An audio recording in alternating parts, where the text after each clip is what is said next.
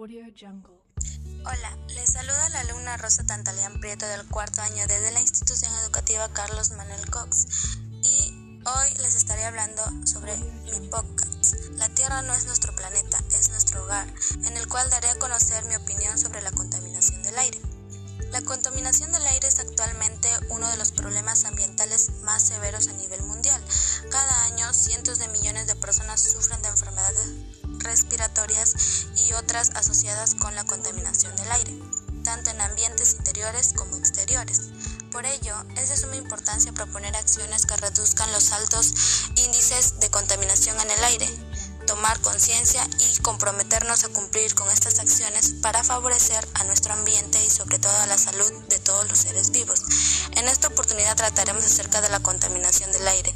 Aquí conocerás la definición, la situación actual de la contaminación, las causas, las propuestas de solución, entre otros. Entender cómo la contaminación del aire puede producirse localmente, ya que viaja a largas distancias, a veces de un continente a otro a través de los fenómenos climáticos. La contaminación del aire proviene principalmente de cinco actividades humanas que arrojan una gama de sustancias tales como monóxido de carbono, dióxido de carbono, dióxido de nitrógeno, óxido de nitrógeno, ozono a nivel del suelo, material particulado, dióxido de azufre, hidrocarburos y plomo, todas perjudiciales para la salud humana. El creciente sector del transporte es responsable de casi una cuarta parte de todas las emisiones de dióxido de carbono relacionadas con la energía, a las cuales se atribuyen casi 400.000 muertes prematuras. No toda la contaminación del aire proviene de la actividad humana. Las erupciones volcánicas, las tormentas de polvo y otros procesos naturales también inciden en la calidad del aire. Como seguíamos comentando, los efectos que trae consigo la contaminación ambiental también es la contaminación del agua, ya que son muy perjudiciales tanto para nuestro ambiente como para nosotros la población, pues se empobrecen los ecosistemas acuáticos. Además, al estar el agua en mal estado, esta puede causar enfermedades en el ser humano y acabar con este líquido elemento vital para los seres vivos. Es por ello que varios países trabajan duro respecto a problemas de contaminación.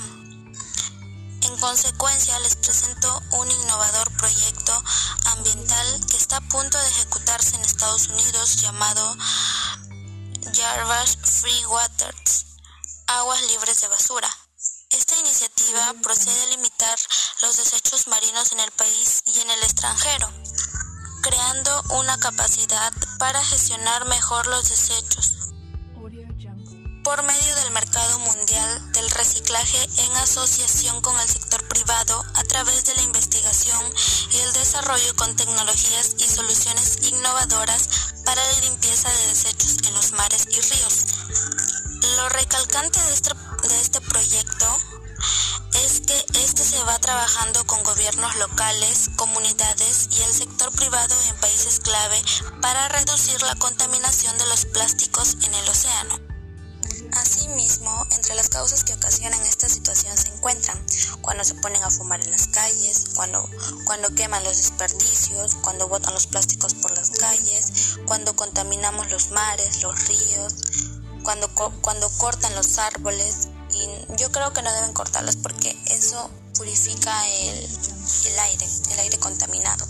Y entre otras muchas cosas más, acciones que, que hacen los ciudadanos y que no favorecen al ambiente y que en lugar de que favorezcan al ambiente más bien lo empeoran, lo contaminan más y eso nos puede producir muchas más enfermedades.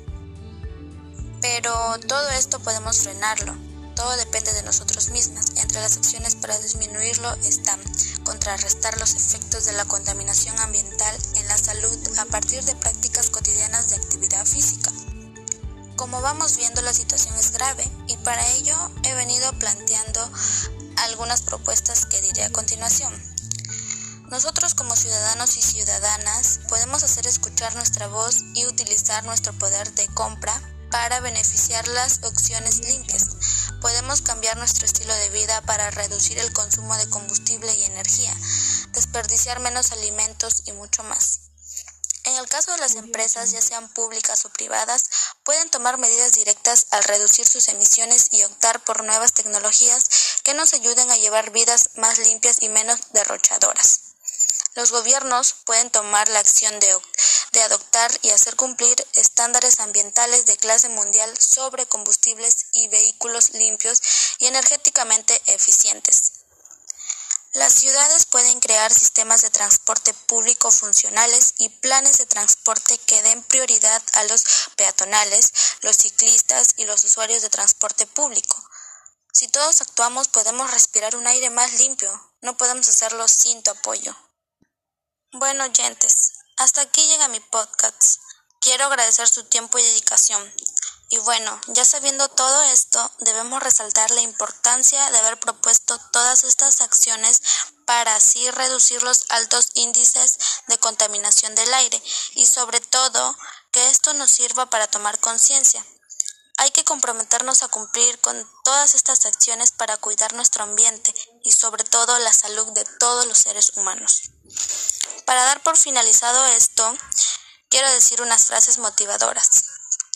Una nación que destruye su suelo se destruye a sí misma.